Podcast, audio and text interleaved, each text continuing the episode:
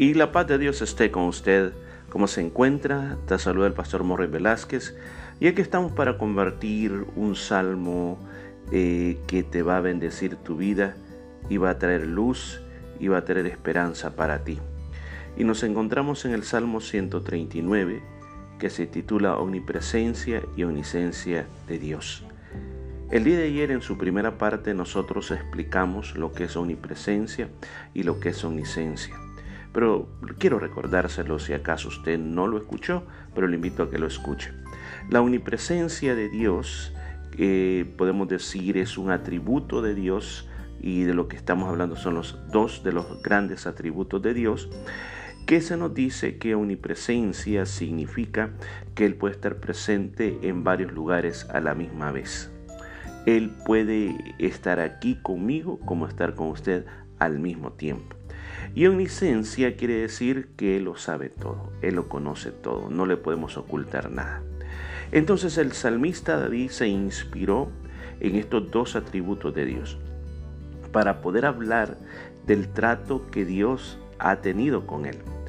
Por ejemplo, en el de, ayer vemos cómo Dios examina al hombre, cómo Dios conoce el sentarse, el levantarse cada uno de nosotros, cómo nos escudriña, aún antes que nosotros vayamos a hablar, Él sabe lo que vamos a decir, el Señor conoce todo, nos rodea completamente por delante y por atrás, y decía y finalizaba el día de ayer eh, la porción bíblica que ese conocimiento es demasiado maravilloso, tan alto que no lo puedo comprender. Pero continuemos con el versículo 7. Dice, ¿a dónde me iré de tu espíritu? ¿A dónde huiré de tu presencia? Si yo subiere a los cielos, ahí estás tú. Y si en el Seol hiciere mi estrado, ahí estás tú. Si tomare las alas del alba y habitar en el extremo del mar, aún ahí tu mano me guiará, tu mano derecha, y me agarrará con firmeza. Mire qué precioso lo que está diciendo, donde nos está asegurando que Dios es omnipresente. Él está en todo lugar. No nos podemos esconder del Espíritu Santo. No nos podemos esconder de la presencia de Dios. El salmista pone los extremos, si me fuera tan alto como los cielos, ahí estás tú. En el Seol, o sea, el Seol se creía el infierno que está en lo, más, en lo más profundo de la tierra, dice, allí aún, ahí estás tú. Si yo me fuere a lo más lejos, ahí estás tú. En cualquier lugar tu mano derecha está ahí para guiarme. Viene a mi mente la historia del profeta Jonás, uno de los profetas que trató de huir de Dios. ¿Y cómo lo hizo? Él lo hizo cuando el Señor le da la orden de llevar un mensaje de arrepentimiento a la ciudad de Nínive, él se va hacia el otro lado. Eh, se va hacia la costa del mar, toma un barco y se va hasta uno de los puertos más lejanos. La intención de él se cree que la ciudad hacia donde él iba eh, es donde ahora es el puerto de Cádiz en España. Él quería ir lo más lejos posible del mundo conocido de aquella época. Pero ¿será que Jonás no había leído esto? Porque aquí dice, ¿dónde nos vamos a, huir de la presencia del Señor? No podemos huir de la presencia del Señor. Él siempre va a estar ahí. Ahora, en nuestra época, en nuestro tiempo, hacemos otra cosa. El hombre huye de la presencia de Dios. ¿Cómo? ¿Cuál es la manera de huir? Ignorándolo. Haciendo de cuenta y caso que Dios no existe. Es como, como jugar al juego de que decir, ok, eh, voy a cerrar mis ojos para pensar que esta persona no está al lado mío. Y usted, usted cierra los ojos y trata de vivir la vida, pero la verdad que abra los ojos, ahí está la persona a la par suya. Muchas veces ese es el juego que nosotros jugamos con Dios. Pensamos que nos podemos esconder de Dios. Pensamos que podemos huir de la presencia de Dios. Aún más, yo me quiero referir a aquellas personas que Dios tiene un llamado para ellos. Dios les ha dado un llamado, les ha dado una encomienda, les ha dado un propósito, les ha dado una visión, les ha dado algo. Y nosotros huimos de Dios al, al ignorar lo que Dios nos ha determinado para nosotros. Aún más, si tú, escúchame, el Señor te ha escogido. El Señor, y yo quiero aclarar esto, el Señor vino a morir por los pecados de todo el mundo. El Señor deja bien claro en sus escrituras que quiere que todos los hombres procedan al arrepentimiento. Pero en base a eso el Señor conoce el corazón de aquellos que van a responder al llamado. Por eso es que digo, el Señor nos ha escogido. Y te ha escogido para la salvación porque conoce tu futuro y conoce tu corazón y tú te mantienes huyendo de Él, ignorándole, evitándole esos encuentros con Dios. Yo te digo, es el tiempo de volver a casa, es el tiempo de humillarte delante de Dios. Es el tiempo de arrepentirte. Es el tiempo de cambiar. Jesucristo murió en la cruz para que tú puedas venir y recibir el perdón que andas buscando. Ya no huyas más. Dice la palabra de Dios en el versículo 11, si dijere, ciertamente las tinieblas me encubrirán, aún la noche resplandece alrededor de mí. Aún las tinieblas no encubren de ti, y la noche resplandece como el día. Lo mismo te son las tinieblas que la luz. Ahora, imagínese, dice, si las tinieblas me podrían cubrir, no hay tiniebla que pueda esconderte de la presencia de Dios. El Señor es luz, y donde quiera que Él llega, las tinieblas se apartan, las tinieblas se van. Si en tu corazón en este momento hay oscuridad, hay oscuridad por lo malo que estás haciendo, por la amargura que hay en tu corazón, no puedes percibir el amor de Dios, no puedes percibir la paz de Dios. El Señor con su luz está resplandeciendo. No le dé la espalda, date vuelta, mira el resplandor de Él, que esa luz ha venido para salvarte. Jesús dijo, yo soy la luz del mundo. El que camina con Él dice, no andará en tinieblas este día el Señor te está hablando para que salgas de esta situación y te acerques a Él completamente porque no nos podemos esconder de Él. Versículo 13 dice, porque tú formaste mis entrañas, tú me hiciste en el vientre de mi madre. Aquí viene un punto bien importante, el punto que cada uno de nosotros fuimos formados por Dios. Es cierto que nuestro papá y, nuestra madre, nuestra madre nos concibe en su vientre y hay un proceso que se va pasando y como esa pequeña célula, eh, ese, ese pequeño embrión comienza a crecer. Pero mire lo que dice, dice, tú formaste mis entrañas, tú formaste lo más profundo que yo tengo, Señor, tú lo formaste en el vientre de mi madre, tú, Señor, me formaste. Tú fuiste el que hiciste el trabajo, aún en eso que no se puede ver. Imagínense, nadie en esta época podía ver cómo se desarrollaba o cómo se formaba un bebé en el vientre de una madre. Hoy nosotros con los avances que hay podemos ver cuál es el proceso, cómo, ese embrión se va gestando hasta que se forma un bebé completamente, cómo cada tejido se va dando forma, cómo la nariz, el corazón, los dedos, los oídos.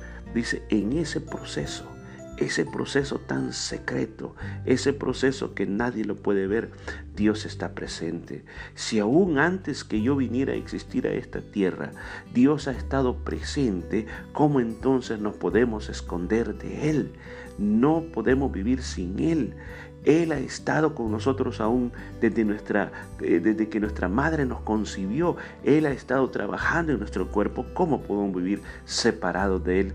Acerquémonos a Dios. Por eso David dice, te alabaré, porque formidables, maravillosas son tus obras. Estoy maravillado y mi alma lo sabe bien. O sea que David se sienta por un momento a contemplar todo lo que es Dios, la omnipresencia, la omnisciencia de Dios. Y dice, no me queda más que decir gloria a Dios. Te bendigo, Padre eterno, por todo lo que tú haces, porque son formidables. Mira las palabras que se ocupan, formidables, maravillosas, las obras del Señor. Yo creo que si nosotros comenzáramos a contemplar las obras de Dios, nuestra boca no estaría callada. Si nosotros cuando nos levantamos y caminamos, mire, con solo que se levante, Con solo que se puso de pie, usted puede decir gloria a Dios porque puedo caminar. Con solo que escuche, usted puede decir gloria a Dios porque puedo escuchar. Con solo, aún voy, aún voy decir algo, con solo que usted puede ir por la mañana al toilet de una manera tranquila y sin ningún problema, hasta por eso hay que alabar a Dios. Es que hay muchas personas que no lo pueden hacer, hay muchas personas que no pueden levantarse, hay muchas personas que no pueden escuchar. Y si nosotros lo podemos hacer, ¿cómo no alabar a Dios por sus obras maravillosas y vivir maravillado? Cuando usted va a algún lugar que usted alguna vez ha querido ir, y cuando va a ese lugar usted queda con la boca abierta y usted vive un momento de emoción, un momento tan grande que dice, no puedo creer que estoy en este lugar. Y dice, y dentro de mí, mi alma lo sabe muy bien. Ese es el estado que nos tiene que llevar el hecho que Dios está con nosotros, aunque lo ignoremos, el hecho que Dios lo sabe todo de mí, aunque nosotros lo ignoremos. Dice esto, versículo 15, no fue encubierto de ti mi cuerpo bien que en lo oculto fui formado y entretejido en lo más profundo de la tierra. Mire lo que dice el salmista David. En el proceso de estar haciendo ese cuerpo tan diminuto, ocupa la palabra como dice tejer, fue entretejido. O sea, como que cuidadosamente Dios fue uniendo todos los hilos de mi cuerpo para formar todo mi cuerpo en lo más profundo, ahí en lo más profundo del, del vientre de nuestra madre. Dice, mi embrión vieron tus ojos. O sea, aquí viene aquel punto cuando se dice, ok, un embrión es simplemente un pedazo de algo que se está formando y que simplemente viene a ser un ser humano hasta que nace, mientras, mientras tanto no es un ser humano y entonces se puede abortar, se puede parar ese embarazo porque ese, ese ser humano no tiene conciencia, no tiene nada. Mire lo que dijo David, mi embrión vieron tus ojos, mi embrión. O sea, de que desde que estamos en el vientre de nuestra madre ya tenemos una alma ya tenemos un espíritu, no importa que tenga un día de concepción, una semana, ya hay un espíritu, ya hay una alma que está en contacto con Dios. Lo que sucede es que nosotros no lo podemos recordar. Y dice, y en tu libro estaban escritas todas aquellas cosas que fueron luego formadas sin faltar una de ellas. Dice, recuerdo haber leído el comentario de un científico comentando este versículo bíblico, dice, aquí claramente se refiere al DNA de la persona. Porque en el DNA de la persona, que también hoy se le ha llamado médicamente el libro de la vida, está contenido todos tus rasgos, ahí está contenido tu color de pelo, tu color de ojos, tu color de piel, y no solamente tu aspecto físico, está también ahí cómo, cómo van a ser, cómo vas a ser también en tu temperamento, las herencias que va a traer de tus abuelos, de tus bisabuelos, todo eso está contenido, el potencial, si vas a ser eh, experto en, trabajos manuales, si vas a ser experto en matemática, todo eso está contenido. De eso es lo que aquí está hablando el salmista David. La perfección, cómo Dios nos ha formado, cómo Dios pone dentro de nosotros, yo lo podría decir, los talentos, los dones, las habilidades que nos van a ser útil en la vida. Oh, qué precioso es esto. Yo alabo al Señor porque Él tuvo algo que ver conmigo aún cuando estaba en el vientre de mi madre. Y no solamente eso, sino que ahí el Señor me invistió con muchos dones, talentos, habilidades mientras Él me estaba formando. Y aún, aunque hoy no lo puedo recordar, mis ojos, como dice esta palabra, mis ojos, mis ojos este, estaban viendo los ojos del Señor. Qué, qué tremendo, qué tremendo es esto. Yo creo que no nos queda nada más que darle gloria a Dios y rendirnos completamente a Él. Usted que me está escuchando, este es un salmo, pero que nos eleva a alturas muy grandes.